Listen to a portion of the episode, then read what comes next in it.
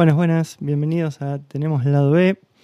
Hoy, episodio número 6, vamos a contar con la presencia de Charlie Parravicini. La verdad que nosotros nos conocimos en el ámbito laboral, en, creo que en el 2014, allá en Tucumán. Eh, hemos trabajado juntos, un ratito nomás, no mucho. Y bueno, después él emigró a Madrid, pero la verdad que, como siempre, acá todo lo que es Tenemos Lado B, intentamos no hablar de trabajo. Así que bueno, lo presento a Charlie. Charlie, estás al aire.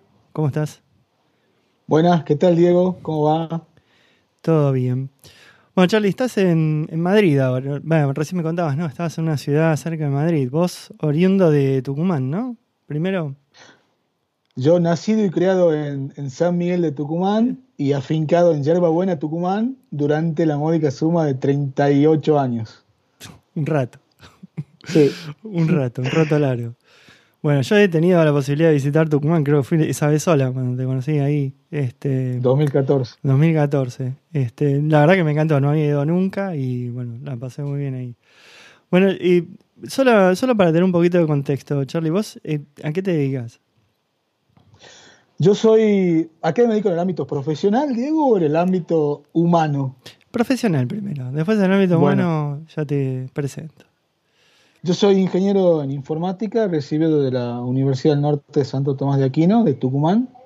Eh, me recibí, no sé, en el año 2005, por ahí, pero antes de recibirme yo estaba trabajando en una cosa muy loca que se llamaba Internet. Llevaba ya unos años trabajando y, la verdad que me, gustaba mucho. Eh, entre el año 2005 y el año 98 27 de septiembre de 1998 fundé mi pequeñísima empresa que tenía unos pocos portales web que se conectaba por Dial-Up y costaba, o sea, perdía más plata en el Dial-Up que, que la que ganaba de verdad por la empresa, porque estaba 24 horas conectado. Eh, y hacía páginas web. Y me acuerdo que mi viejo me dijo un día muy preocupado, pero ¿estás seguro que vas a vivir haciendo páginas web? Y yo decía, sí, papá, no solo páginas web, sino todo lo demás que vendrá. Así que desde ese entonces me, dediqué primero a desarrollar cosas y después más a otros laburos un poquito más gerenciales, si querés. Bueno. Pero siempre relacionado con eso. Contanos un poco de, la diabetes. ¿Cuándo aparece y cómo, cómo te estuviste tratando? ¿Qué, grado? Contanos un poco lo que es la diabetes. A ver, eh, la diabetes es una enfermedad que afecta a la capacidad del páncreas de asimilar y procesar la insulina eh, en diferentes niveles y me refiero tanto a generar insulina como a, como a generar eh, otros otras diferentes opciones de energía que te permiten regular cuando tenés gastos de más de calorías o gastos de menos. Básicamente el páncreas deja de funcionar. Hay dos tipos, el tipo 2, que es el que no es insulino independiente y en general le agarra a la gente grande, y el tipo 1, que es el mío, que te agarra cuando sos pequeñito y lo que pasa es que el páncreas dice, basta, de, basta para mí, no quiero funcionar más, a partir de ahí te tenés que pinchar insulina si querés sobrevivir. Yo, a mí me declararon diabético cuando tenía 8 años, hace un montón de tiempo. Eh, fue un médico eh, tucumano que recién volvía de su residencia de uno de los hospitales de Buenos Aires, de, de los mejores, que estaba yéndose a jugar al fútbol con los botines puestos, me recibió en su casa y me dijo, vení. Ese día me acuerdo patente, Diego, porque ese día estaba yo tirado en el ascensor, no, me podía levantar, estaba casi inconsciente. Estaba mi papá, mi mamá, la madre de este médico y el médico estaban comiendo panchitos al lado mío, digamos, y mientras tanto me decían y me trataban y me intentaban de, regular y, y, qué sé yo. Eh, para mí, la verdad, no sé si querés avanzar sobre eso, pero la diabetes no, nunca ha representado... Hay mucha gente que se queja de las cosas que tiene, de que le duele un dedo, que tiene una pierna más corta que la otra. Y para mí la diabetes es algo muy natural, mucho mérito de mi viejo, y, así lo he llevado hasta, hasta ahora, ¿no?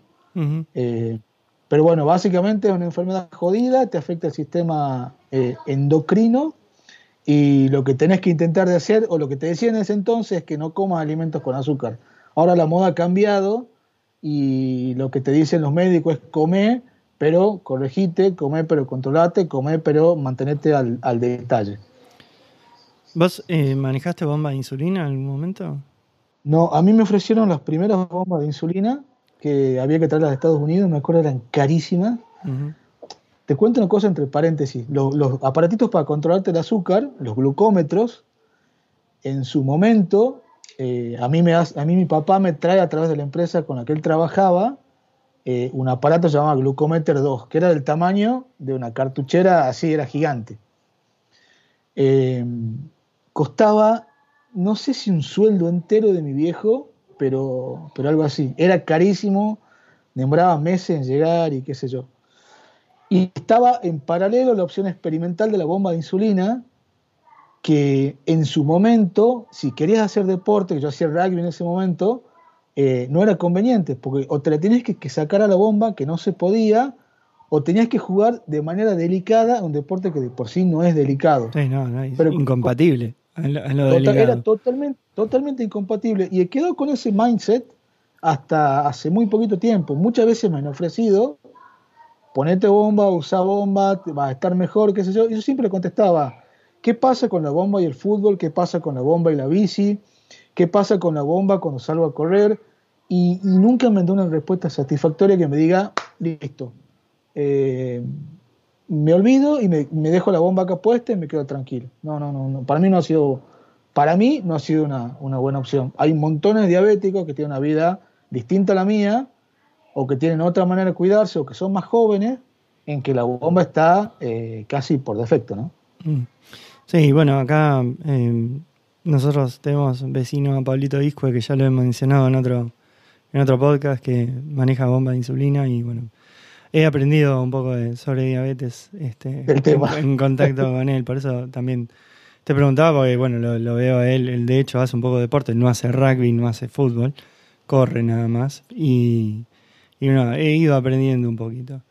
Ahora, eh, eh, uno de los grandes motivos por los cuales quería charlar con vos, Charlie, es porque, bueno, eh, es de público conocimiento que tenés un doble trasplante, generaste una comunidad atrás de eso.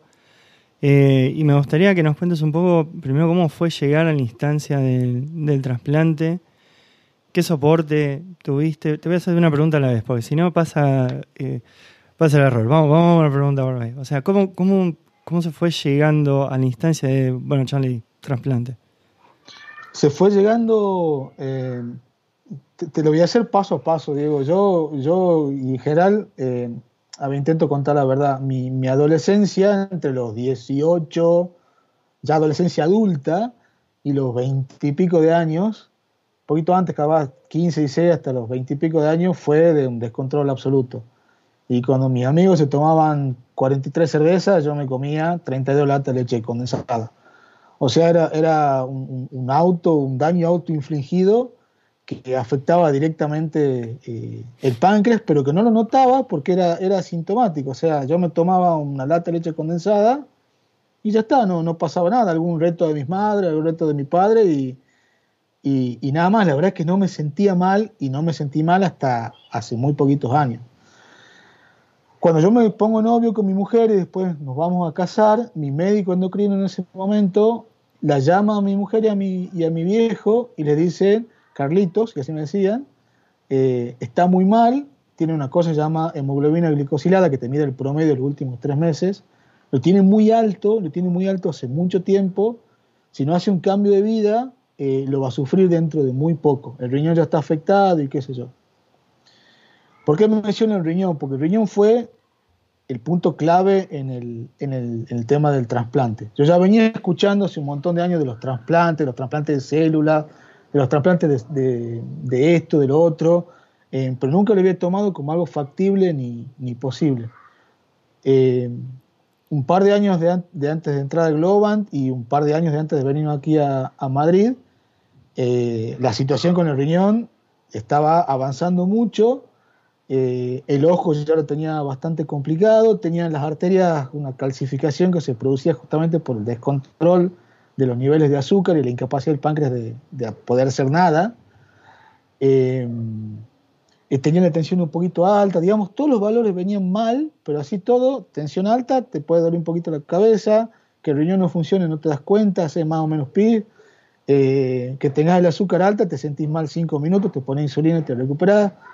Digamos, eh, ha llegado, cuando yo llego a España, después de, después de todo esto que te estoy contando, que el riñón está empezando a funcionar mal y qué sé yo, cuando llego a España, la primera cita con el, con el médico, el tipo me ve, me pide unos análisis, yo ya estaba medio amarillo, tenía el color de piel amarilla, las manos las tenía amarillas, me pide unos análisis, me vuelve a citar y me dice, eh, no puedo creer que un tipo de tu edad tenga el cuerpo de una persona de 70 años, eh, hay que cambiar ya, pero ya de tu, tu hábito de vida porque caes mañana en, en diálisis, si no. Motivador. Pero sabes que ha sido, de verdad que ha sido un cachetazo, que a mí me hacía falta ese cachetazo. No, a Yo mí me- yo pasé por uno similar, así que este, eh, sé perfectamente. Cuando, cuando el médico te dice, eh, si no cambiás, no la contás, es, es fuerte. Es fuerte, eh, fueron, Diego, estos fueron idas y venidas al hospital donde íbamos con, con cierta ilusión, y esto me pasó varias veces, y volvíamos, volvía llorando, volvía angustiado, eh, no sabía qué pasaba, no podía creer que cada vez que iba al hospital volvía con una mala noticia, eh, y, y a veces cosas peores. Eh, iba un día y era, eh, tenía problema con riñón, iba otro día tenía un problema con la vista, iba otro día tenía un problema de la calcificación, iba otro día tenía un problema que no, no, no toleraba lactosa. Cada día encontraban cosas nuevas, ¿entendés? Que en realidad era porque mi, mi, hormonas hacían así y, y te daban cualquier cosa. El organismo era, un- era una montaña rusa, era un desastre. Em, en el año 2017, la gente del Hospital Puerta Hierro, que está aquí cerca de mi casa, me deriva al Hospital 12 de Octubre con, con la instrucción de que, me, de, que me, de que me tomen como paciente porque era candidato para un doble trasplante porque mi riñón no estaba funcionando. Era eh, cuestión de, de meses para que deje de funcionar del todo y siendo muy joven eh, no valía la pena que entre en diálisis porque iba a tener muchos años en diálisis y nada. Básicamente acá han actuado de manera proactiva para que una persona joven eh, intente recuperar su vida o, tenga una vida más o menos, más o menos normal. Entre que a mí me, ponen, me, ponen de candidato a lista de espera y yo ingreso a lista de espera de verdad, yo ya estaba en prediálisis, prediálisis tenés más medicamentos, es bastante intenso porque hay cuidado día a día y es muy cansador. Es muy cansador, ¿por qué? Porque te cuidas 30 días, fallás dos días y la cabeza te, te hace mierda, porque vos decís, puta, dos días tiró la mierda, 30 días de laburo, eh, no puede ser, soy un desastre, me voy a morir por boludo. Bueno, así me, me carcomía yo el, mate. Cuestión que en ese año y medio vas aprendiendo a aceptar la enfermedad, vas aprendiendo en que, a, a cómo cuidarte, vas aprendiendo a cómo comer, vas aprendiendo qué cosas te hacen mal, vas aprendiendo qué cosas son innecesarias, de verdad, porque no te producen ninguna satisfacción, y, tu cuerpo va cambiando para mal, porque vas reteniendo más, líquido, vas engordando, pero por otro lado tu cabeza va cambiando para bien, porque te va, te va haciendo un poquito más, un poquito más fuerte, y te das cuenta que las tonterías de- del día a día ya no te, no te afectan tanto. Em, finalmente yo estando en La Coruña, trabajando, me llaman por teléfono del Hospital 12 de Octubre y me dicen, felicitaciones, has entrado a, a lista de espera por los trasplantes. Eh, y estuve en lista de espera otro año y medio más hasta que eh, recibí el llamado del, del hospital. Si querés sigo, ¿no?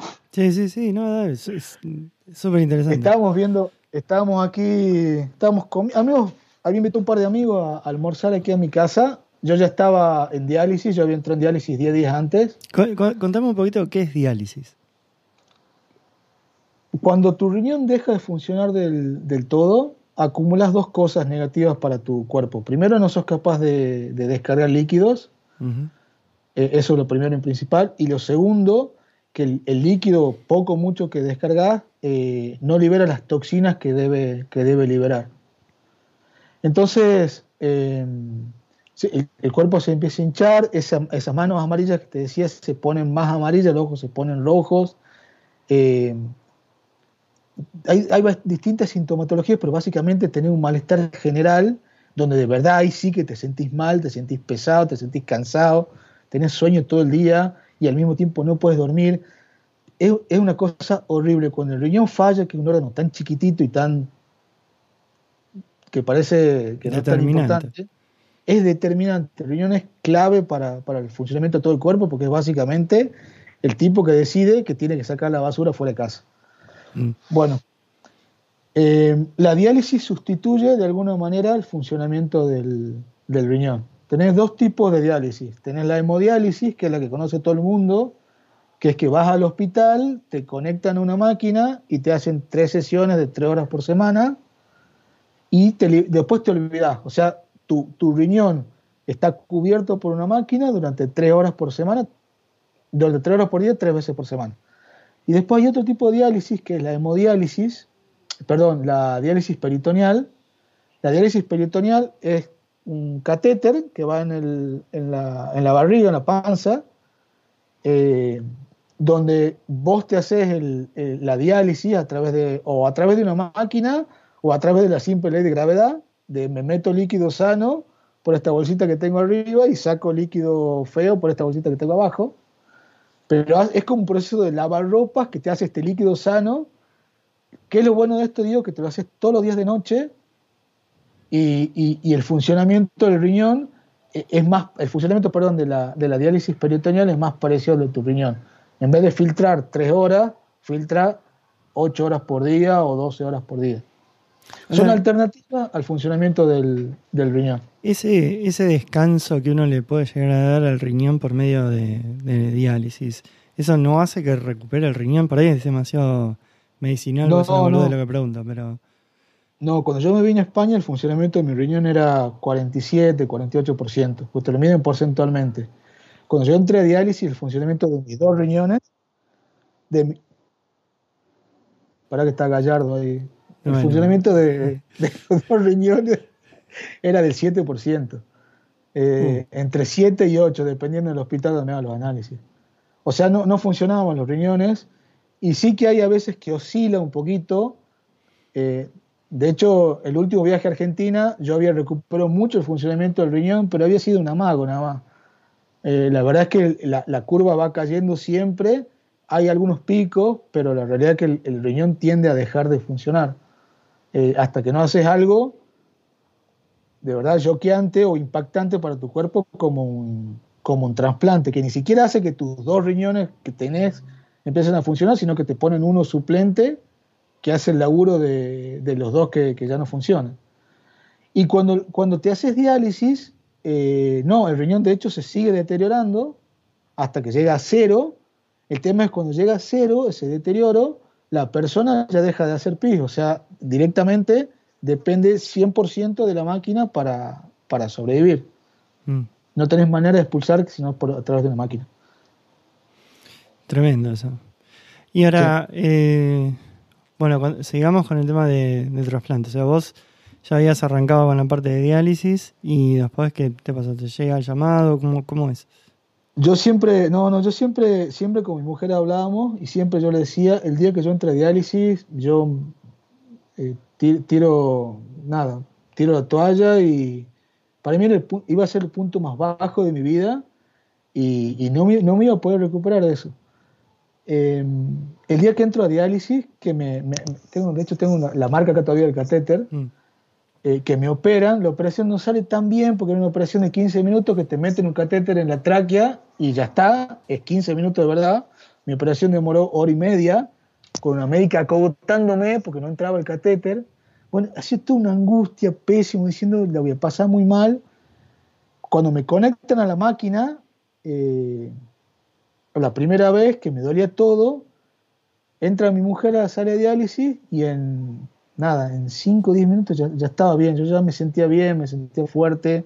Termina de hacer una sesión de diálisis, había bajado 3 kilos, con lo cual era mejor todavía, 3 kilos de, porquería que tenía en el cuerpo.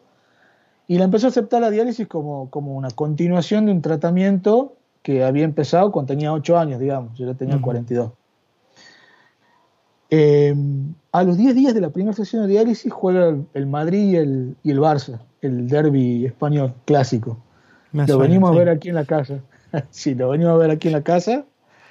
Estaba el partido, estábamos comiendo unas pizzas y suena el, suena el teléfono.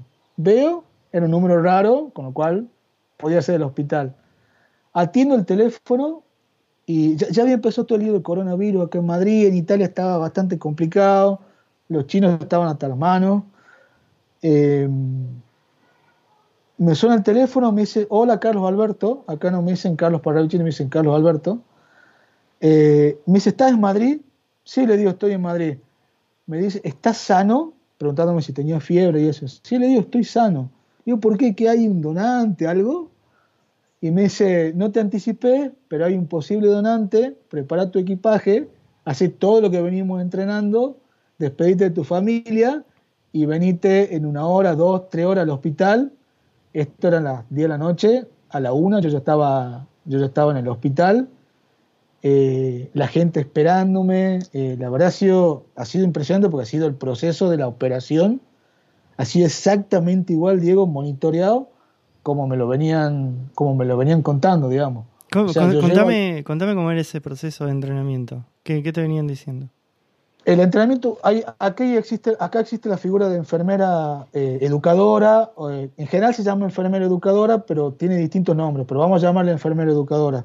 Lo que hace ella es que te va contando el proceso y te va entrenando para que sepas a dónde vas a ir cuando llegues, a dónde tenés que ir después de que llegues. O sea, te va guiando de manera virtual, digamos, por cada uno de los pasos que vas haciendo. Y te lleva tanto como el camino del éxito como por el camino del fracaso. Y insisten mucho con el, camino del fracaso. Insisten, puede ser que te llamen por primera vez y el órgano no llegue bien, puede ser que esté en el hospital y te manden de vuelta, Puede ser que, no sé, puede ser que eh, te operen y rechaces el órgano. O sea, cada pasito de esta matriz tiene su punto A, que es el positivo, su punto B, que es el sale todo mal. Eh, nada, te van entrenando, te van diciendo, ojo que aquí puede pasar esto, puede pasar lo otro. En general son conversaciones donde alguna vez te muestran alguna sala donde vas a ir, o te dicen, mira, esta sala pasa tal cosa, o te cuentan por dónde ir al quirófano, o te cuentan quién te va a llevar al quirófano. Eh, es básicamente eso el, entrenamiento. Está buenísimo eso. Está, muy bueno. Está, buenísimo. está muy bueno porque te prepara mentalmente para, para tomártelo más, más natural, porque imagínate, yo, cuando, entró, cuando entré a, a, eso, y cuando entré al quirófano y iba haciendo cada paso, para mí era era una, una operación más, digamos, no, no, o sea, no sentía que era una cuestión de vida o muerte o de que estaba entrando en un quirófano, me iban a abrir como sapo y me, iban a meter dos órganos. O sea, no, de verdad no, no lo he sentido nunca, pero ni siquiera en la recuperación, nada. Yo para mí siempre iba a salir todo bien eh, y, y, nada, y, así, y, el hecho de que, cada pasito haya sido dado tal cual, llegar al hospital, te van a hacer una diálisis, te van a hacer, por ahí te cortan el pelo o no, te van a hacer que te bañes. Y cada cosita, cada pasito, digo, te lo van contando y, lo respetan tal cual. Y además, el cuerpo médico del Hospital 12 de Octubre, sobre todo las enfermeras, una calidez humana, un trato eh, tan, tan cálido y tan cercano que la verdad que te sentí, eh, acá me quiero quedar a vivir aparte, me imagino que en ese momento uno lo que necesita es contención de donde sea. Y entonces ahí, fuera de, fuera de la habilidad técnica de los médicos, la, contención humana es casi determinante también como para, para que uno vaya de manera positiva a la intervención. Es, impresionante. Déjame volver unos 10 días atrás. Cuando yo entro a diálisis, yo entro angustiado primero a la operación y, estaban las enfermeras que me veían, ¿no? Me miraban primero lejos, se acerca uno y me dice, ¿qué te pasa? Y le digo, no, no me pasa nada, me empiezo a dudar, te digo, mira, y, me largo a llorar, le digo, diálisis, que voy a estar esclavo de una máquina y qué sé yo. En 10 minutos me han tranquilizado y parte de, la tranquilidad que tenía después de la primera sesión de diálisis ha sido gracias a esta enfermera que me agarrado, me lavó la cabeza, no me lavó, me cambió la cabeza en dos minutos o en 10 Y, y ese, ella ha sido lo que me ha hecho dar cuenta que era algo más de mi tratamiento que al final, si lo respetaba, me iba a hacer sentir eh, mejor de lo que me sentí en ese momento. Y con el, con el trasplante, perdón, ha sido igual. La enfermera a la que he llegado, que se llamaba Raquel, me acuerdo, eh, y era muy bonita también, me acuerdo. Eh, sí. Eh, me recibe, me dice, quédate aquí, este, este va a ser tu sitio, me va explicando cada cosa, se reía, bueno, ah, que, era, siempre se ríen de, mis venas, me dicen que son, que son muy buenas venas, que les resulta todo muy fácil. nada, ha sido, la verdad que ha sido como, como estar en, en familia, digamos. Ah, eso, eso es buenísimo, la verdad que es genial. Yo puedo hablar con, conocimiento de causa sobre lo que es la contención médica, que a mí me pasó, por ejemplo, en Argentina, yo no la tuve tanto. Y acá, otro país, ¿no? Pero eh, sí, sí la tuve un poquito más y fue determinante en las acciones que hace uno cuando está solo en el día a día. En el, bueno, me tengo que cuidar porque si no me cuido, I'm fucked up. Y, y eso independientemente de los amigos, de la familia, el, mensaje específico del médico en donde te hace el clic, eso es un palazo, pero es maravilloso también. Es maravilloso. Porque no, hay veces que no hay otro entorno que te llega de la manera que te llega un médico. Sí, sobre todo, a ver, si, el, palazo es, maravilloso cuando ya lo, lo absorbes y, lo, y, lo, y sabes para dónde viene la mano, pero cuando te pegan el palo, te, mandan allá abajo, ¿no? Sí, Bueno, pero consiguen lo que buscan, que es ponerte a pensar y generar un cambio. Generar un cambio. Sí, totalmente. Eh, y lo que vos decís de los médicos, sorry, lo que vos decís de los médicos de Argentina, a mí me pasó algo, algo, algo parecido. Yo no quiero hablar mal de mis médicos porque había mucha responsabilidad mía también, pero es cierto que el cachetazo fuerte me lo andaba acá y es cierto que acá me han tratado muy bien eh, a lo largo de estos cinco años. Muy bien me refiero cuando me han tenido que, putear, me han puteado, y cuando me han tenido que contener, me han, me han contenido, casi en la dosis justa. Sí, no, y a mí también, no sé, yo adhiero con eso. No, no, yo estoy en otro lado, pero es, es cuando te tienen que pegar, te pegan de una manera que no lo había sentido de esa manera. Y cuando te tienen que apoyar, te apoyan de una manera que tampoco me había pasado. Así que ¿Cómo se llama tu médico muy capo? George Louis, cardiólogo. Ese. George Louis. Sí. Bueno, eh, yo aprendí a, mandar mensajes con ese muchacho. Me acuerdo que un día llego al consultorio, pone la silla, viste, da vuelta con el respaldo para adelante, se sienta, me mira hacia los ojos y me dice, tenés que tomar menos alcohol, Diego. Eh, terrible. terrible. terrible. Pues llegaba con un vino. no, no, no llegaba un vino, pero bueno, ese van a ser ya tres años y medio que no tomo alcohol. o sea, mirá si llegó el mensaje. Así que Mierda. Sí, sí, pero te he dicho, tenés que, te he dicho, tenés que tomar menos alcohol por esto, esto y esto, o, o, o cómo ha sido. O te he dicho, tu, tu corazón no va a aguantar tanto alcohol. No, no, no, no. Fue, o sea, you're not getting it. Tenés que tomar menos alcohol. es, cuanto, hay veces, cuanto menos te explican, es mucho más directo el mensaje. Porque, una cosa que yo no hago ahora. Sorry, sorry, sorry, seguí vos. No, que a, mí en Argentina me decían, no, bueno, lo que pasa que eh, acá la válvula que esto me explicaba. Entonces yo no entiendo qué es eso. O sea, conmovedor, pero saben un montón los tipos. Pero, o sea, yo, de hecho, yo le debo la vida a mis médicos de Argentina, ¿no? O sea, porque yo me operé, me, me en Argentina, pero. Y siempre debo estar agradecido y creo que, bueno, yo he escrito sobre ellos y, este, estoy eternamente agradecido. Ahora, el manejo humano que recibí acá es distinto es distinto. Y fue determinante para mí. Fue determinante, porque en definitiva, uno es el que genera muchas veces el mal. Y el médico te ayuda, pero uh, el comportamiento que uno tiene es fundamental. Si vos te comportás mal y a la larga, sumado que tenés inconvenientes, a la larga vas a la pagás. Y, ese mensaje no sé si se transmite muy bien. Y yo lo entendí acá. Lo entendí acá. Y vos, por lo que me estás contando, me parece que es similar. O sea, en Argentina no, no tuviste el parado. O sea, tomarte una lata de leche condensada me parece un exceso de cualquier manera. O sea, independientemente de la diabetes. este, y el hecho de que no existe una figura en donde tenga la potestad para decirte esto a largo plazo o mediano plazo tiene consecuencias que son irreversibles. Y es medio fuerte eso. Mira, la verdad es que eh, lo de la lata de leche condensada, eh, yo quiero creer que, la gente no, no, lo sabía. Básicamente yo agarraba la lata, me la tomaba y la tiraba al techo de mi casa. Y después, cuando no había nadie en mi casa, subía al techo, agarraba las latas y la tiraba a la basura.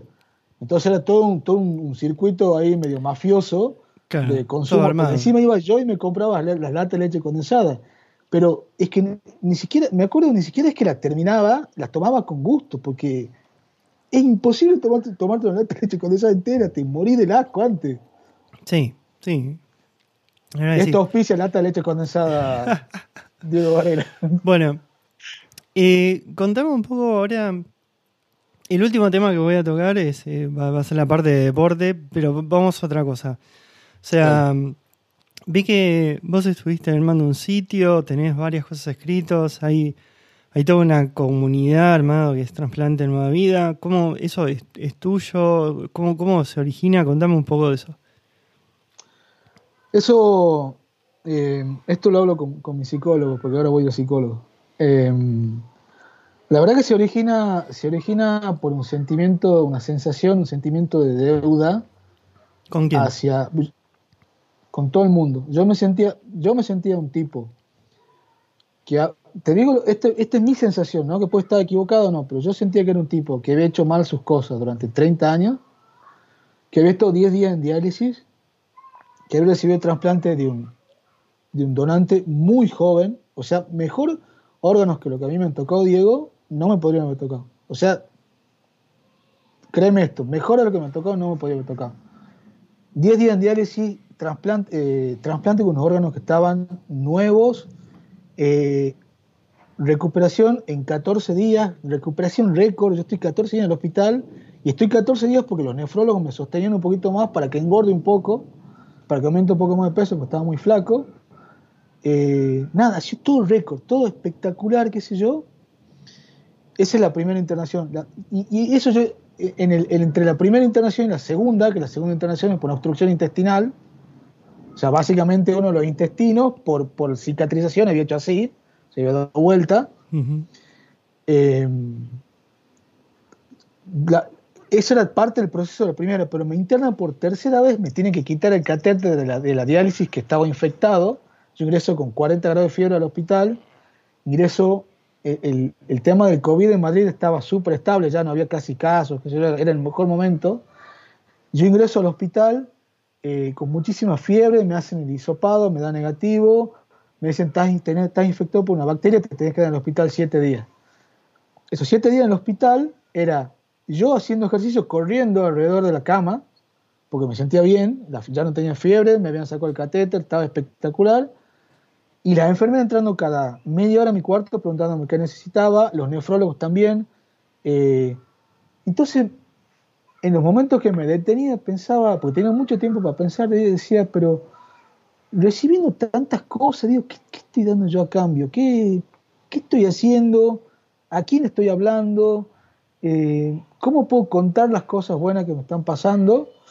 Y ahí empezó el tema de, crear primero una red social que era fácil, después hacer un sitio web que también me resultaba fácil y después intentar difundir el, mensaje que para mí es clave y el primero, pues yo tenía tres pilares. El primero era que te cuides si sos diabético, porque si no lo largas y si lo haces mal ibas a terminar como yo, en el mal sentido. Que la única manera que haya, sorry, que haya gente de 42 años que se portó mal toda su vida y tenga una segunda oportunidad, es habiendo donantes, o sea, la importancia de la, de donación. Y en ese momento eh, yo había cierto descontrol con el coronavirus, había una gana de hacer algo que tenga que ver con el COVID, pero yo no, al final mi foco tiene que ser el trasplante, el hecho de, la nueva vida que te da el trasplante y también el hecho de intentar bajar esa variable a través de que no haya tanta gente que necesita un trasplante como para sentirse bien. O sea, gente que se cuide y que tenga una sobrevida siendo diabético, que le permite llegar a viejo eh, estando bien. Que acá pasa un montón, pero en nuestro país no pasa tanto porque la educación, eh, la educación al diabético no está tan arraigada como, como está aquí. Eh, empecé primero, me acuerdo, empecé, lo que más me impactó, agarré una foto mía de la última vez que salí a andar, en bici, antes de entrar en diálisis, que estaba, estaba con 10 kilos más, muy hinchado, eh, y puse esa, esa foto primero, en, en, Instagram, me acuerdo, sí, lo primero que hice fue Instagram. Y escribí, eh, soy Carlos Parravicini, así estuve hace dos meses, ponele, este, cuidate, qué sé yo, ya ni me acuerdo lo que he puesto. Eh, y después al toque puse otra foto mía, ya más flaco y, ya un poquito más recuperado, contando este trasplante nueva vida, les quiero contar el mensaje de, la, importancia de donar tus órganos y de, y de que no solo hace falta estar muerto para donar un órgano, para donar algo, sino que lo puedes donar en vida y que no solo se dona órganos, sino también se, dona sangre y médula y plasma y tantas cosas que ayudan a tanta gente. Y que de verdad para mí Diego era un nicho absolutamente desconocido, que lo escuchaba de oído alguna vez en algún partido de fútbol, de la importancia de, donar los órganos para alguna campaña publicitaria, pero no era consciente de, la importancia de verdad hasta que me tocó a mí. De hecho, yo siendo siendo, estando en lista de espera, para mí el tema de la donación era, eh, era, era eh, secundaria y lo que es peor, eh, era como mágico, ¿entendés? Era como que, bueno, sale un órgano de algún lado y, ya está. Yo no quería escuchar de la importancia de la donación y todo eso. Se generó una comunidad muy buena, muy grande, había apoyos de medios grandes de Argentina también, estaba La Nación, el diario La Gaceta, eh, Telefe, eh, 200.000 radios de, Tucumán. Bueno, ha salido un montón de lugares y, el feedback que yo recibo de la gente, al principio me afectaba porque la gente me decía, vos sos un héroe, te admiramos, y qué sé yo. decía, no, no, no, ese no es el mensaje, el mensaje es que soy un boludo, que he hecho todo mal y que, y que tenía suerte nada más. Empezó a moderar, a entender un poquito que la gente lo que quería decir es que no soy yo el héroe, sino que la, situación o nada, empezó a entender y a filtrar un poquito más de lo que la gente me quería decir. Y, y trasplante hoy, yo creo que de, los medios de habla hispana debe ser uno de los más grandes, no oficial, digamos. Me refiero a una organización como Incucay o algo así. Y, tiene una penetración de puta madre y es un, es un esa, esa sensación que te decía que le debo algo a alguien, no es que está salvada ni curada, pero, pero es muy gratificante y, y a, mí, me hace muy bien poder ayudar a través de un medio desde, el cual creo que llego a, más gente. De hecho está en español y hace un mes largué una encuesta si querían que lo largue en inglés. Me dijeron que sí, bueno, me toca escribir en inglés ahora para ver si llegamos a más gente. Pero sé que, es que, sí, Charlie, sí, sí. Sí, además, de, verdad, es que no, tampoco me cuesta, tampoco me cuesta tanto, digamos, solamente escribir en inglés, ya está. Pero estoy en contacto con, gente trasplantada de toda Latinoamérica, de, toda Europa, eh, holandeses, la comunidad de, deportistas trasplantados holandeses es enorme, que, nos escribimos en inglés. Paraguayos, colombianos, los colombianos también son la hostia, como dicen aquí. Nada, es muy bueno el feedback, es muy bueno y todo el networking ese hace falta para de verdad generar conciencia y para que salte del nicho ese donde estamos metidos, que es la gente que está con necesidad de trasplante, la familia o la gente que se encarga de hacer el trasplante. Hay que intentar que salga de esa burbuja y, y en países como España, donde la tasa de donación es altísima, eso se replique a, a los otros países. Ahora, em, la gente que se acerca a, esa comunidad, eh, ¿qué, es lo que busca? En, general, eh, depende de quién se acerque. Si sos diabético, si esta persona es diabética, en general lo que buscan, eh, a ver, lo voy a decir así, es una solución mágica a su diabetes. Ellos creen que van y en vez de valorarse una muela, se hacen un trasplante, ya deja de ser diabético y está todo bien. Entonces lo que yo le pregunto siempre es, ¿cómo estás vos? ¿Te sentís bien? ¿Estás mal? ¿Qué, síntomas tenés? ¿Qué, ¿Qué, side effects tenés sobre, sobre tu diabetes? Y en general es gente, son chicos muy jóvenes que se quieren librar rápido de un problema y, y ahí él empieza a contar, no, flaco, mira que yo he estado cinco años en prediálisis, eh, le pasó mal, tengo los ojos hechos mierda, tengo las arterias hechas mierda, eh, tenés que llegar a, un estado, a, una fase límite para que de verdad seas candidato. No hay trasplantes porque sí nomás, o porque me gusta, o porque como si fuese un, trasplante de pelo. Después hay, hay, mucha, hay muchas madres que tienen hijos que son diabéticos muy chiquititos, antes de los 10 años, que están preocupadas por el futuro de su, de su hijo y te preguntan, y te, y te, te preguntan angustiadas, ¿no? ¿Cómo, eh, cómo lo has llevado vos? y, esa gente lo que busca más que nada es contención, es decirle, eh, lo único que tenés que hacer es observarlo, mirarlo, enseñarle mucho, el tipo sea, eh, sea autónomo, que el cuidado dependa de él y le nazca a él, que no dependan tanto de vos como mamá, porque algún día no va a estar, o porque se va a vivir con la novia, o porque se va a vivir solo, porque no te quiere escuchar más, pero tenés que lograr que el tipo sea autónomo en, su cuidado. Y el tercer componente de la audiencia, así a, grandes rasgos, es la comunidad de trasplantados, que es la que te contaba recién. Que es gente que, en general eh, es como todo nicho, hay un tema que sale y, se, empieza a circular y, la gente te comenta o te manda. Por ejemplo, voy a saltar el tema. Hace un mes y medio más o menos hice mis primeros 100 kilómetros en bici, donde mi objetivo era llegar a, un lugar y desplegar la bandera de, deporte y trasplante, de trasplante de nueva vida, qué sé yo. Eh, y, y donde más he recibido apoyo ha sido de la parte de, gente trasplantada, como, como, como, como sintiéndose eh, representados por la sensación que ellos tienen. Porque lo que yo digo siempre al donante o al que no es donante es, va a tener una persona que va a estar agradecida de por vida con vos por, con vos por, por ser donante, que va a cambiar la vida absolutamente, se va a empezar a cuidar, pero es, es garantizado. Diego, el, 99,9% de los trasplantados son tipos que se cuidan, no importa cuánto tiempo haya pasado su trasplante. Son tipos que si el órgano les falla, no tienen rencor con nadie, dicen, ya llegará otro órgano, gracias por los 15, 10, 18 años que me has dado. Y, son tipos que, van a difundir el mensaje ese de amor, si querés, o de, o de donación, o de lo que sea, porque saben que su vida en un momento llegó al fondo y que han podido salir gracias a una persona ha sido suficientemente generosa como para donar después de vida o, en vida. Así que eso es, en un momento, y esto es lo último que te digo, se había hecho una bola muy grande, eh, en un momento era a diario mucho trabajo, de hecho había alguna discusión con mi mujer que me decía, no puede ser que se te vaya la vida en esto. Eh, había, había, discusiones con gente que no entendía mucho el mensaje, bueno, bajé un poquito, pero, pero nada, ahora la verdad que está, está muy bien y estoy muy contento y, espero poder seguir con eso.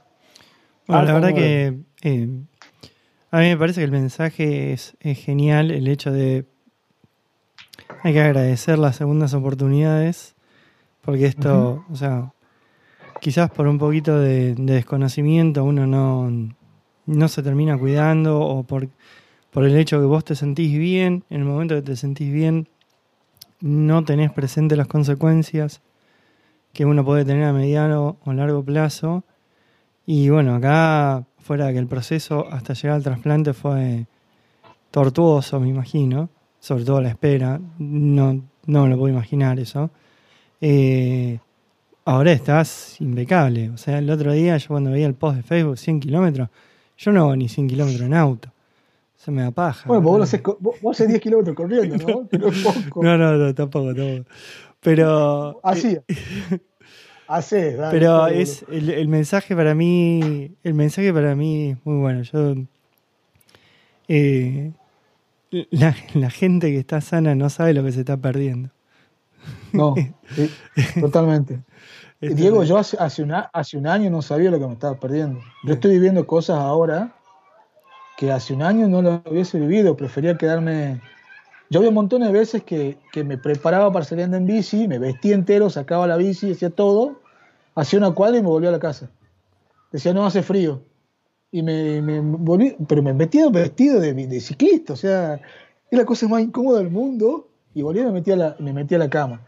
Obviamente después volví a salir porque al final me gusta, pero es que ahora, sobre todo apenas me dio el alta, primero me dio el alta para que camine, entonces caminaba todo el día.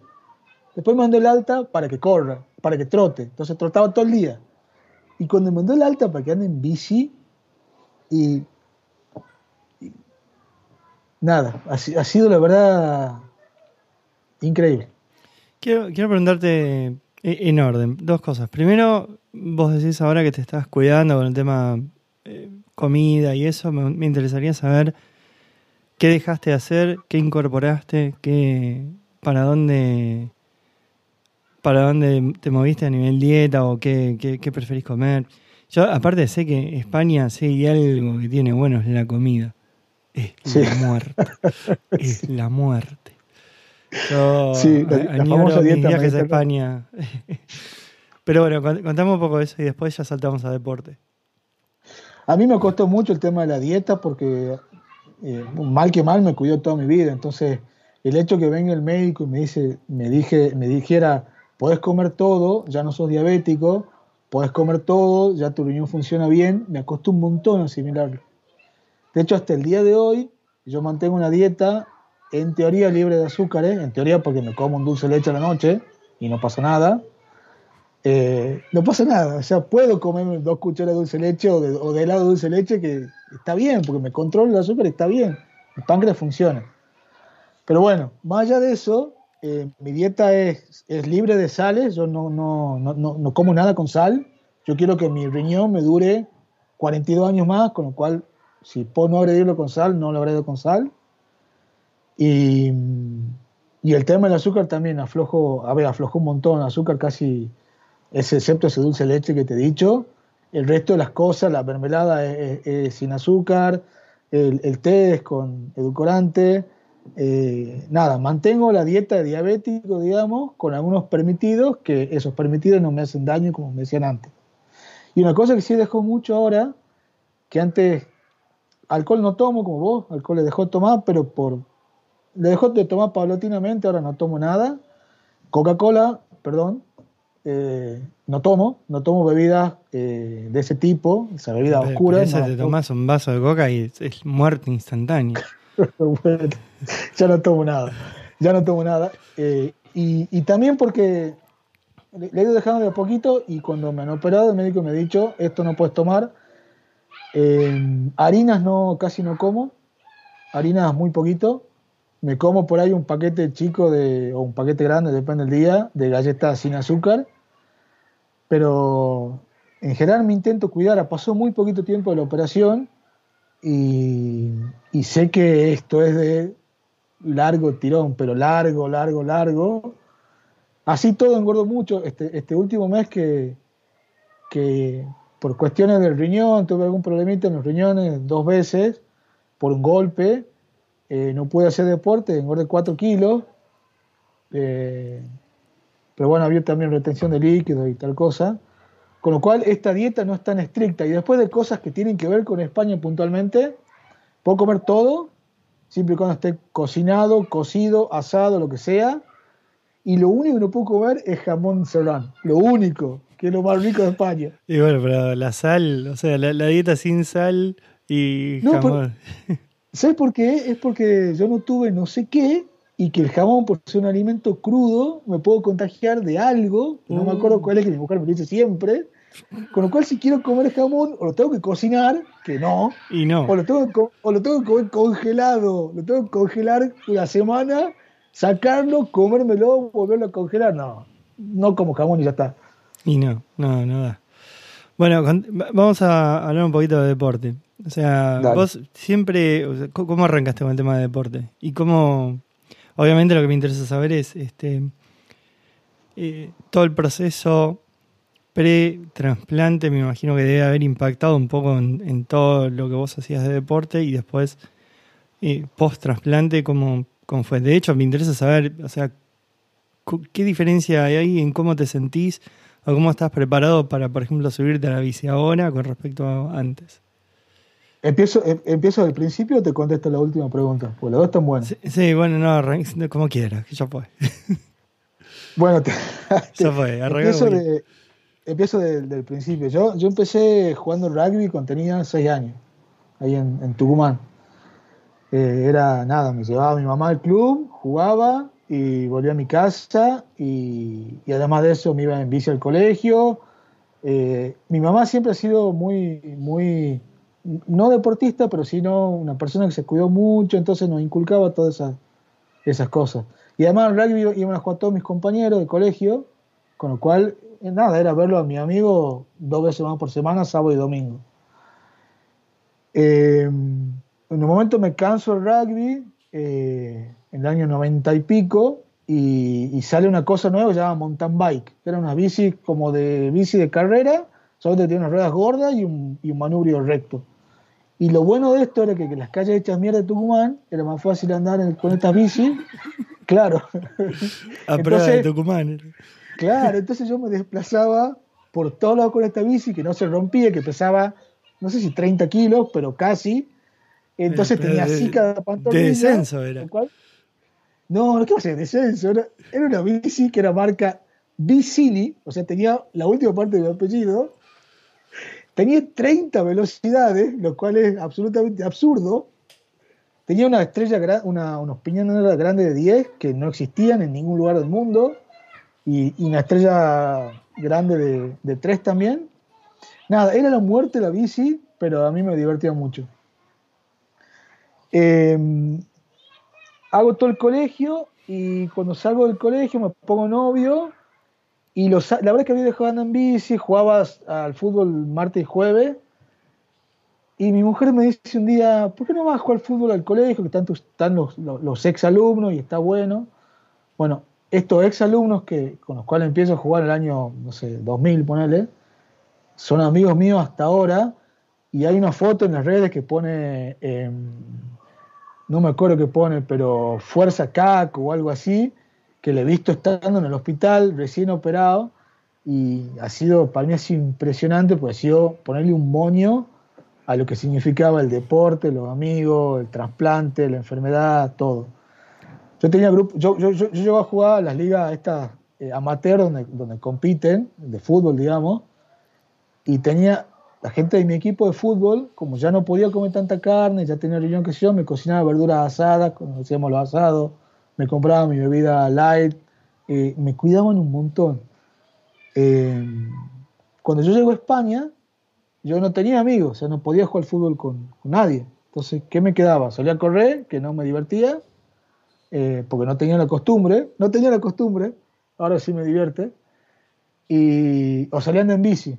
Nada, me voy acá a un coso, me compro una bici que para mí era un avión a chorro, porque mi última bici me la había comprado hace 15 años, y empiezo a andar en bici, y empiezo a andar en bici, salgo por acá, salía cada vez más lejos, cada vez más lejos, empiezo a competir, a nivel obviamente amateur, pero al final eran, eran carreras con, con cronómetro, que eso estaba bueno, había mucha gente, en competencia de mil, de mil ciclistas en algún momento, nada.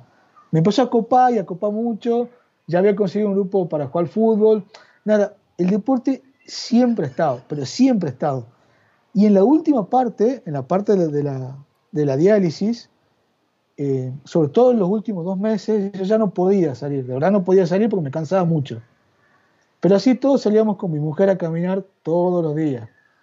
Caminábamos una hora y media, que en un principio esa caminata de hora y media eran 8 kilómetros y un poquito más, y al final esa hora y media eran 5 kilómetros, pues yo ya estaba hecho mierda. Eh, mi última salida en bici fue en enero, yo ya en febrero ya no podía salir en bici, a mí me esperan el primero marzo. Eh, nada, siempre, siempre el deporte. Eh, Charlie, una pregunta. sí. ¿Es, posible que todo ese deporte que vos hiciste durante toda tu vida haya sido definitorio en la aceptación de los órganos, en la recuperación? Sí. Sí, ha sido definitorio por el tema de, la, de, la, de, esa, de esa cosa que te contaba en las arterias.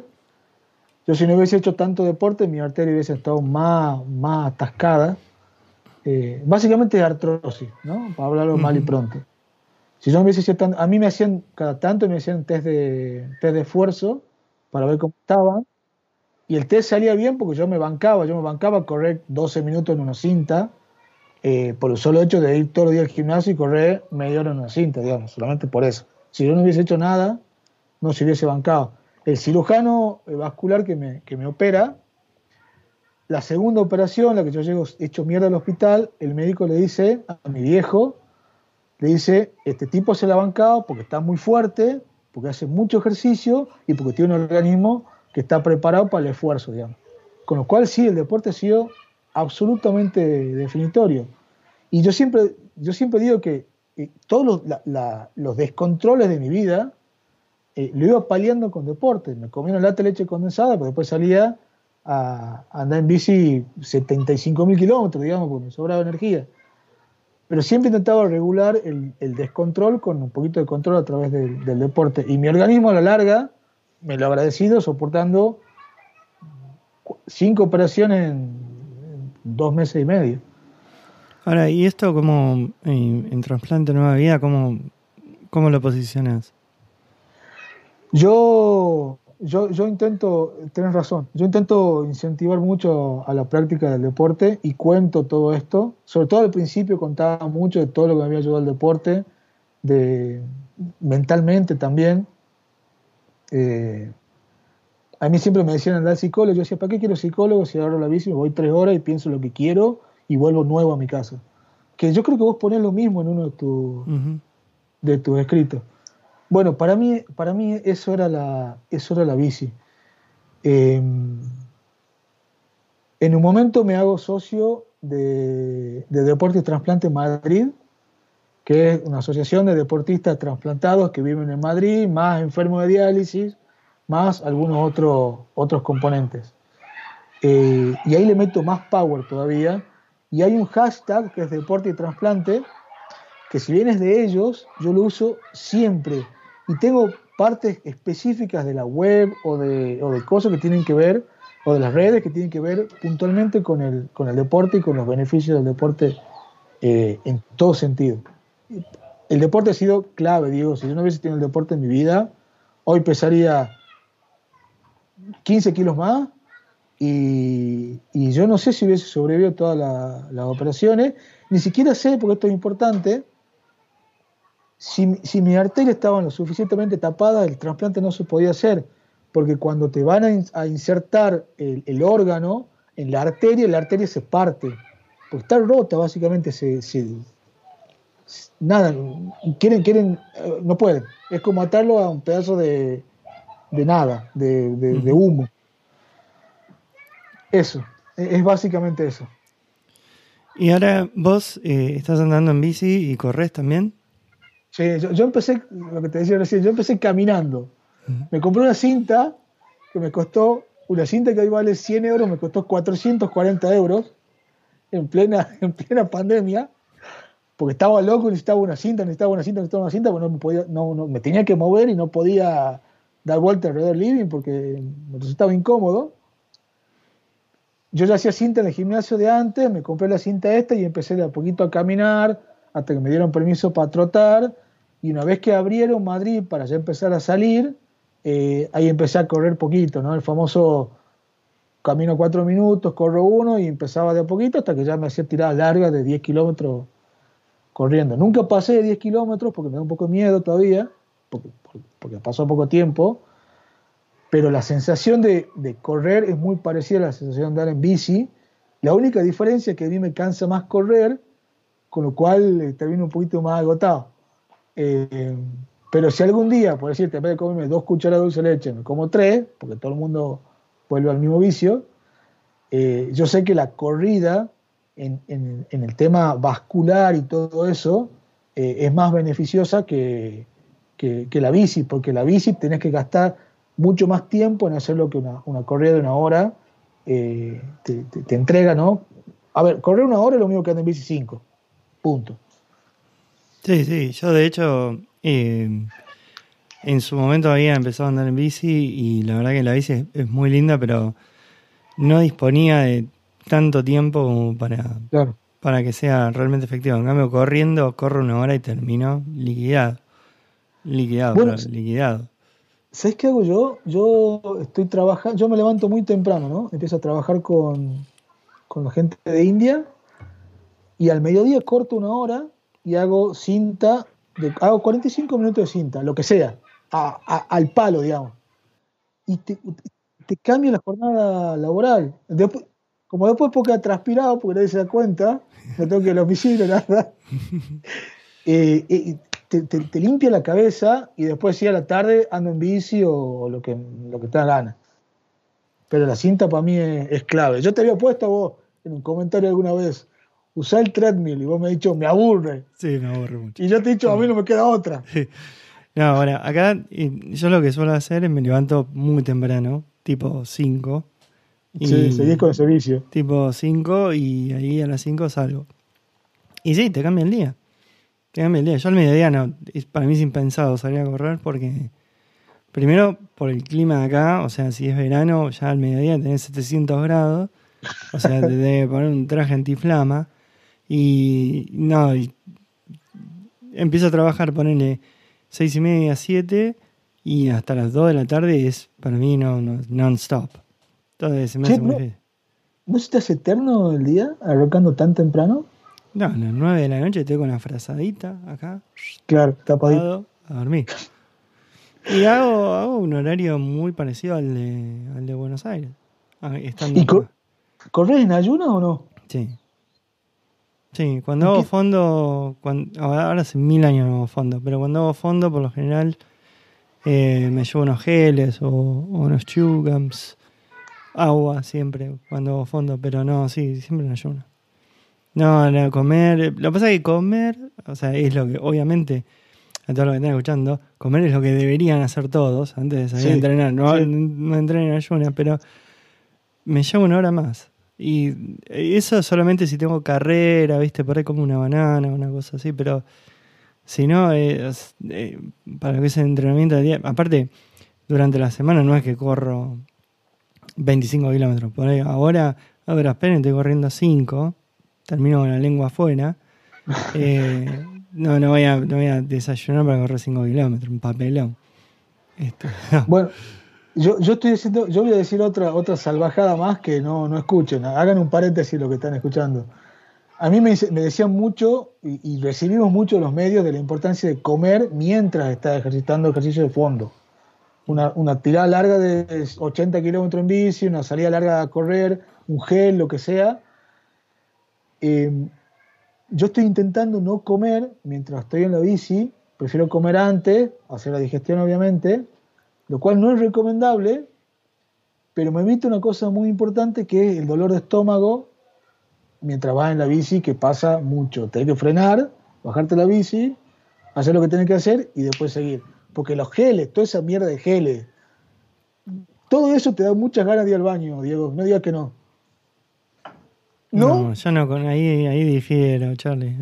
Eh, ahí difiero. Yo, para mí los geles son maravillosos. Es la espinaca de Popeye. te, clavas, te clavas un gelcito y salí como loco. No, para mí los geles sí, yo con los geles cada 45 minutos sí.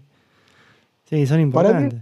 Para mí, es lo más cercano a, la, droga del, deportista. Y además es que como tenía cafeína, o sea, todas las cositas que tenían, yo ya, yo, yo ya me había hecho la cabeza que yo no podía tomar nada de eso, no podía tomar cafeína, no podía tomar cosas con mucho, con mucho azúcar.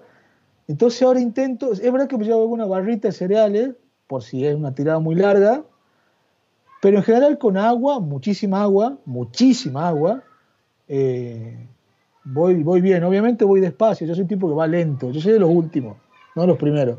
Sí, pero eh, los, los, geles por lo general son veganos, o sea, no, no, no, deberían tener azúcar.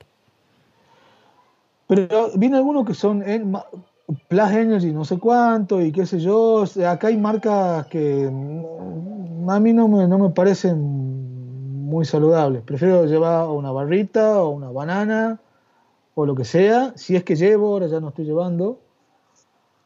Pero bueno, habrá que, habrá que hablar con mi, con mi nutricionista, que también tengo nutricionista, antes no tenía. ¿Y qué te dice? Le pregunto puntualmente sobre ese tema y me dice, eh, acá el, le dicen pájara. Pájara es cuando, es cuando básicamente toca fondo, digamos, te quedas sin energía y te da ganas de vomitar o te sentís medio débil, qué sé yo. Me dicen, tenés el riesgo de que te dé una pájara. Y le digo, pero me va a dar saliendo 50, 60, 70 kilómetros de verdad. Me dice, bueno, anda regulándolo. Primero no andé 70 kilómetros porque es mucho, todos los días. Anda menos y después anda regulándolo. Y si haces salidas largas y llevate comida. Y la pregunta era, ¿y qué puedo llevar? Y me dice, es que todo el mundo me repite lo mismo. Flaco, vos podés comer todo ya. Eh, con moderación, pero todo. Entonces sí me llevo una barrita, pero no, de verdad no la como. Prefiero tomar 14 litros de agua, que sí la necesito, porque el riñón necesita mucho más el agua que la comida. Eh, y con eso me quedo tranquilo. Bueno, ahí yo hace un par de episodios hablé con Martín Mutilva, eh, finalista de, de, varios Ironmans. Y bueno, él, Sí. eh, con lo cual también discutimos bastante sobre el tema de nutrición. A mí me, me, me, me súper importa. Es, es clave. Pero él eh, sí consume un montón de, de, de geles y bueno, cuando él decía, cuando él compite en un Ironman, la bicicleta es lo que te permite consumir sólido. Comer. Claro, por ejemplo, Claro. come banana y ese tipo de cosas que le da una, una bocha de energía. Bueno, eh, Charlie, ¿qué, ¿qué mensaje le das a, lo- a la gente más joven que con o sin diabetes que, que querés que se lleven de vos? Eh, que aprovechen lo que tienen, primero que nada. Eh, que sean generosos con, con todo el mundo.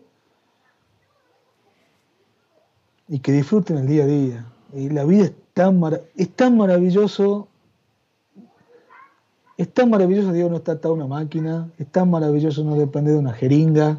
Es tan maravilloso que con dos, tres pastillas hagan una vida normal. Es es tan maravilloso no necesitar esas dos o tres pastillas y que la gente no se da cuenta, ¿no? La gente se agrede constantemente y, y es tan fácil evitar la, la agresión esa. ¿Te gusta la cerveza? Tomate tres latas, no te tomé 14 botellas. Eh, ¿Te gusta el vino? Tomate un vino de vez en cuando, no, no, no te, tomás, no te tomes 42 vinos eh, por día porque te va- a la larga te va a hacer mal, flaco. Eh, ¿Por, por- Que se por- por qué, por qué pensás que pasa eso de, de que la gente tiene una instancia en donde agrede el cuerpo sistemáticamente? Yo creo que es por, es por, yo creo que de verdad lo creo que todos, todos nos creemos eh, que a mí no me va a pasar. Y lo vivimos a diario con el tema del, aquí por lo menos en España, con el tema del, del COVID. Eh, acá en la segunda ola, que estamos bien complicados en cuanto a contagios, eh, la mayoría de los contagios se produce por negligencia de la gente. Por gente joven que va a fiestas, que no usa la mascarilla o el tapaboca, que está todo el tiempo exponiéndose al contagio, o la chica esta que hace un par de meses se ha filmado chupando la tapa de un inodoro, eh, una Instagramer, sí, en, en- el peor momento de, de- Nueva York, la mina chupando la tapa de un inodoro. La gente es muy negligente, la gente no sabe, eh, no toma conciencia de- de lo delicado que es el cuerpo, porque básicamente todos nos sentimos fuertes. Y lo digo con conocimiento de causa. Yo me, sentí, yo me siento fuerte al día de hoy y, y a mí me falta un montón por aprender. Porque hay mont- la misma tiré de 100 kilómetros, esa que hice el otro día, eh, yo venía siguiendo todo con los médicos, pero cuando se dio cuenta que he hecho esos 100 kilómetros, antes había hecho 90, 80, 70, en una semana había metido 400 kilómetros en bici, obviamente me han puteado.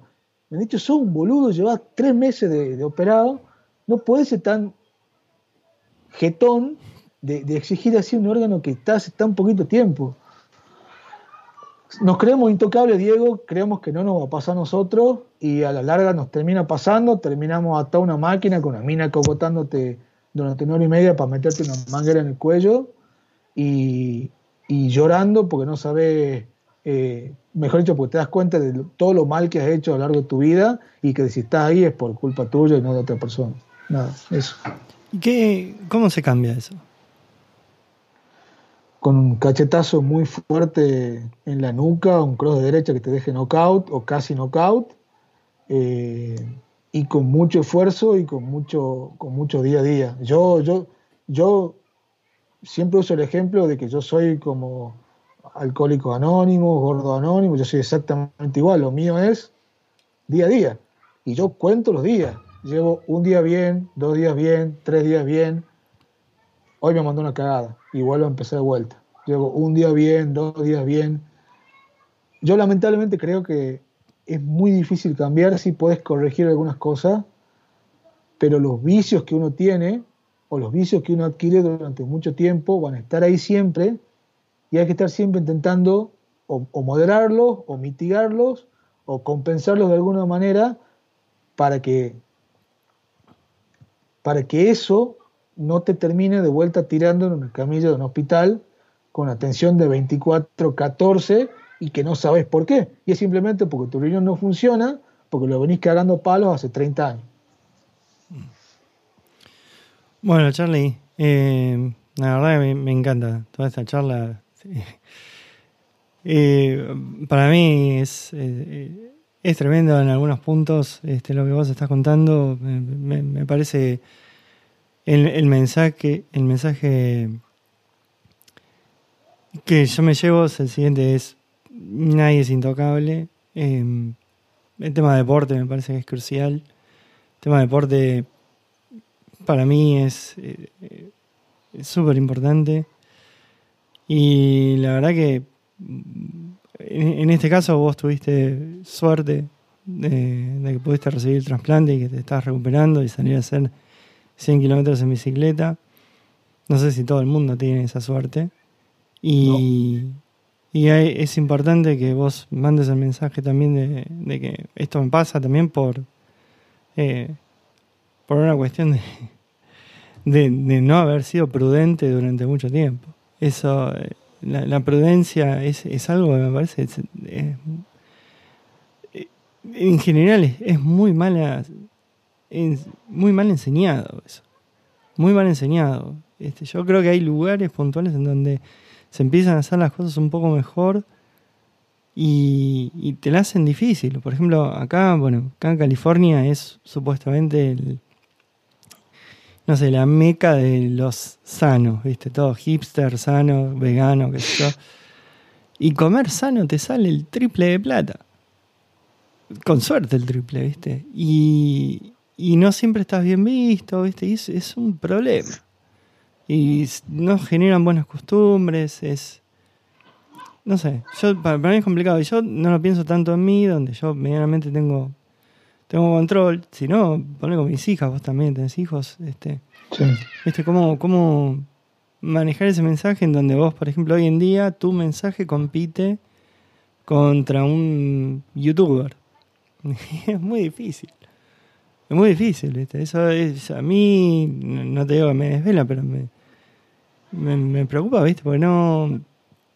Nosotros hablamos en primera persona sobre los inconvenientes y es, es, es muy complicado transmitir el mensaje. No, no, no siempre te, te lo van a entender. no, de hecho te, de hecho te escucha el que te... Hoy, hoy por hoy este tipo de mensajes te escucha el que te quiere escuchar y, nada más, porque como vos decís, la, la bomba mediática es, muy fuerte. Acá en España menos, acá en España de verdad hay, hay un, toda una movida de, de la alimentación saludable y, lo, y, los bancos y la gente, las empresas, todo el mundo lo está, lo está incentivando. De hecho, el mismo Globan eh, nos hizo un regalo a todos los, que trabajamos para Globan en algún momento de la pandemia y a la gente de Madrid nos tocó una cajita saludable, una Healthy Box, estaba buenísima, tenía barrita, eh, yogures, cosas todas saludables y, una acción que ha sido muy buena. En alguna gente le causó molestia, le he dicho, no, no, a mí dame, dame glucosa, dame azúcar, que se vaya a cuidar a otro. Entonces cuesta mucho eh, revertir ese, ese mensaje. Pero bueno, ahí estamos, Diego, intentando darle vuelo, darle a eso. Igualmente me pone, me pone muy contento verte bien, este, Para mí, el, post ese que pusiste de, de, 100 kilómetros en bicicleta fue. Me parece que el mensaje llegó, fue bastante fuerte. De hecho, yo vi ese post y dije: No, tengo que hablar con Charlie. ¿Qué, estoy haciendo? Tengo que hablar te digo una cosa? Tengo que hablar con este pibe. ¿Qué estoy haciendo? Te digo algo: eso fue un error, un error de mi plataforma, o sea, un error mío. Lo quise mandar a través de Trasplante Nueva Vida, lo mandé a través del mío y explotó obviamente explotó porque la gente lo empezó a compartir, a compartir, a compartir. Me empezó a ver gente a Facebook y yo no decía, ¿quién es este?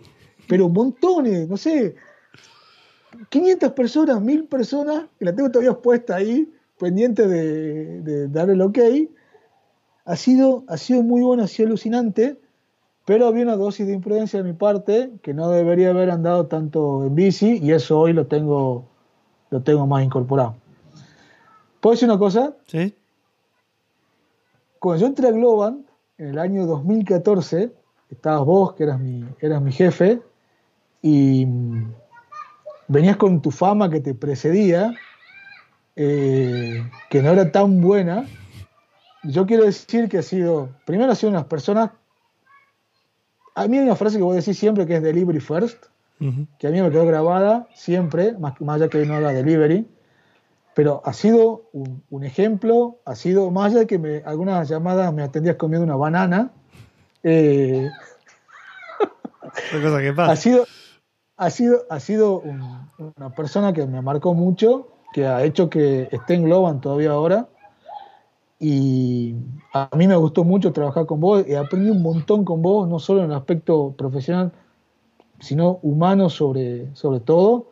Te lo he dicho alguna vez, alguna otra vez te he dicho, Diego, llévame a trabajar con vos, pero era porque de verdad eh, ha sido un placer, Diego. Hasta las puteadas las recibía con, placer. Acabo sorry, hace tres días leí un paper que era Qualicorp, Success Case o algo así, que lo había escrito yo, y todas tus anotaciones son, what the fuck, ¿qué estás queriendo poner acá? Reléelo. Era todo. Nada, es esa manera eh, de, liderar. Eh, yo nunca sentí un tipo que me pute tanto y a la vez lo sentí tan cercano. De verdad te digo, ha sido mi mejor experiencia profesional en muchísimos años de laburo. Bueno, gracias, gracias. Bueno, Charlie, vamos cerrando. Eh, agradezco enormemente ya estar de ahí en Madrid, acá tempranito. Te agradezco enormemente, me parece que la, historia que tenés es increíble. Tenés que sacar un libro. Tenemos que hacer un libro. Vamos, Charlie. Eh, armate el site en inglés, después en Twitter vamos a, vamos a publicarlo con, cuando yo publique en, distintas plataformas todo esto. Y bueno, la verdad que me alegra muchísimo que te sientas mejor. Me parece que eh, el, el acknowledge que hiciste de, de que tuviste una segunda oportunidad me parece que es súper importante. Me parece genial toda la parte de deporte que estás haciendo, me parece que es un gran mensaje. Así que seguí haciéndolo, Charlie. La verdad que te felicito por la recuperación y me alegro mucho que estés bien. Muchas gracias, Diego. Es muy bueno verte. Y nada, a seguir, hermano, hasta que esto dure, que hay que disfrutarlo. bueno. Sí. bueno, gracias a todos por escucharnos hoy. Y bueno, Qué tremendo este lado B de Charlie, la verdad que me encantó. Bueno, nos vemos en el próximo episodio. Adiós.